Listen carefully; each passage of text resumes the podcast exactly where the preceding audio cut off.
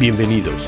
Esta es la cápsula TradeSpark, donde les informamos semanalmente el comportamiento de los mercados de América.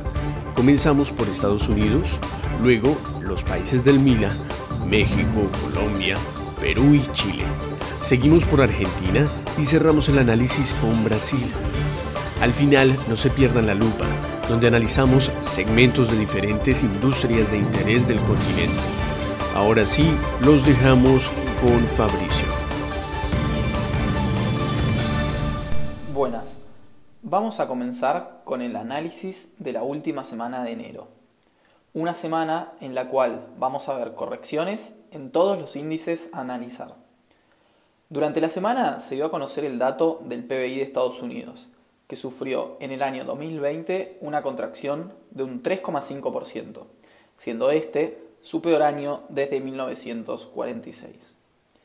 Esto, entre otros factores, hizo que los índices se desplomaran los últimos días de la semana y muestren así su peor semana desde octubre del año pasado. El Nasdaq cerró la semana en 12.925 puntos, lo que indicó una caída semanal de un 3,3%. Misma caída porcentual que tuvieron los otros dos índices, SP y Dow Jones Industrial, que cerraron la semana en 3.714 dólares y 29.982 dólares respectivamente.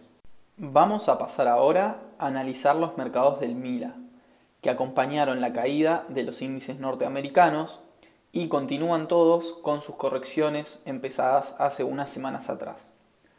Comenzamos con México, el país más grande de los del MILA y que mayor volumen mueve en su mercado. En la semana se dio a conocer el dato de contracción de la economía mexicana, que fue de un 8,5%. Este es el peor dato de actividad de México desde 1932, durante la Gran Depresión. El IPC mexicano, principal índice de la bolsa de este país, tuvo una baja semanal de un 3,8%, representando así su tercera semana consecutiva a la baja y el índice se situó por debajo de los 43.000 puntos. El peso mexicano, por su lado, también se vio debilitado frente al dólar, como vamos a ver con todas las monedas de la región. En este caso, fue la moneda de peor desempeño, con una depreciación de un 3,1%, situándose en 20,60 pesos por dólar. Pasamos ahora para Colombia, que tuvo la bolsa con peor desempeño de la semana en toda Latinoamérica. El Colcap, principal índice de la bolsa colombiana, terminó la semana con una caída de casi el 5% semanal, cotizando en 1.348 puntos, y se encuentra a un 20% por debajo de los máximos históricos de febrero del 2020, previos a la crisis del COVID. El peso colombiano, por su parte, también se depreció frente al dólar, al igual que el mexicano. En este caso, cerró la semana en 3.569 pesos por dólar, lo que implicó una depreciación de un 1,17%. Continuamos el recorrido con Perú, país en el cual el coronavirus sigue atacando con mucha fuerza, y por eso el gobierno se vio obligado a restringir nuevamente el transporte entre las provincias del país, tanto terrestre como aéreo. La bolsa de Perú fue la que menor caída mostró en la región. El índice general de la Bolsa de Valores de Lima mostró una caída de un 1,28% y se alejó de los máximos de enero del 2020, que estuvo cerca de romper la semana pasada. En este momento el índice se encuentra un 2,4% por debajo de aquella cotización. El sol peruano también fue la moneda de la región que mejor desempeño mostró cerrando en 3,64 soles por dólar, lo que implicó una depreciación de un 0,55%. Para finalizar con los mercados del Mila, pasamos al mercado chileno. Durante esta semana, el Banco Central chileno decidió mantener la tasa de interés de referencia en un 0,5%, mismo nivel que se encuentra desde marzo del año pasado, manteniendo así una política monetaria expansiva. El IPSA, principal índice de la bolsa chilena, cerró la semana en 4.288 puntos, lo que implicó una caída de un 4,3% semanal. y se encuentra un 24% por debajo de los máximos históricos de enero del 2018. El peso chileno, en concordancia con el resto de las monedas de la región, se depreció respecto al dólar norteamericano.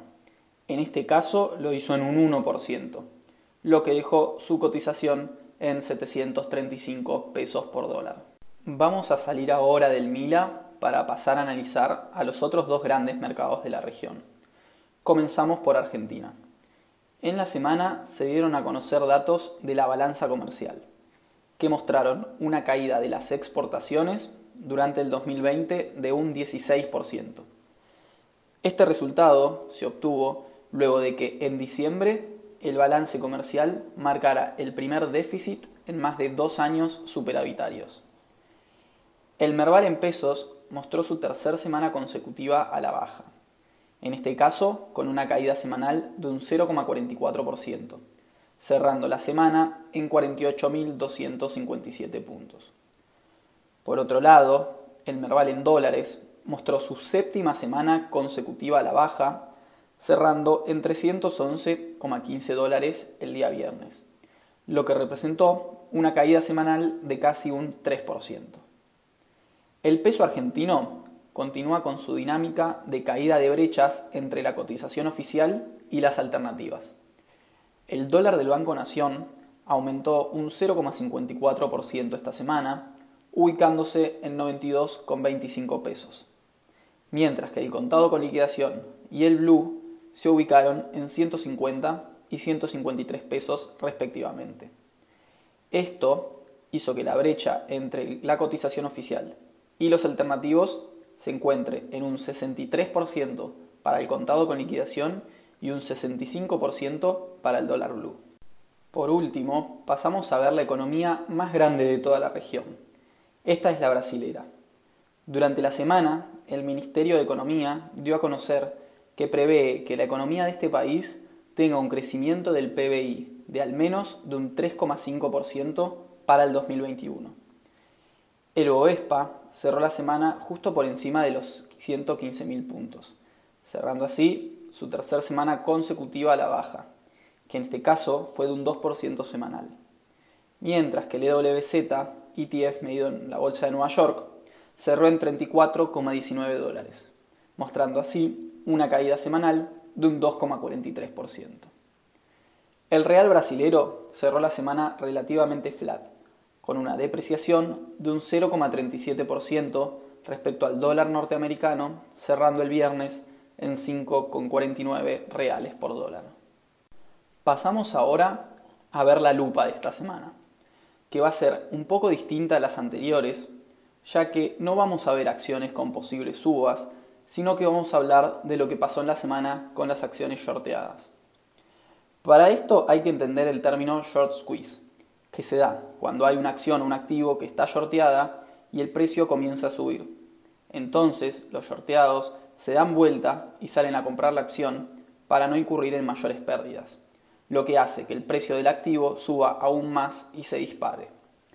Esto pasó en la semana con diversas acciones shorteadas por distintos fondos de inversión lo que generó grandes subas en la semana en distintas de ellas y mucha volatilidad, así como también un volumen de negociación muy elevado. La joya de estas acciones fue GameStop, que dejó una vela semanal de un 400% y cerró el viernes en 325 dólares. Si bien el jueves llegó a tocar los 483 dólares, mostrando así la volatilidad que genera estar posicionado en este tipo de activos. Esta no fue la única acción que mostró este tipo de desempeño en la semana.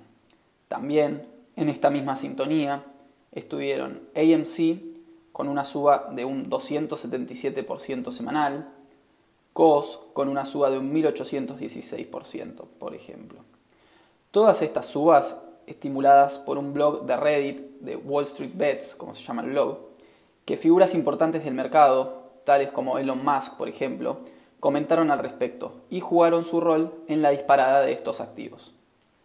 Para tener en cuenta también, la semana próxima presentan balances Amazon y Alphabet, la dueña de Google, que son dos de los grandes jugadores del mercado norteamericano, por lo que estaremos muy atentos a los números que vayan a presentar.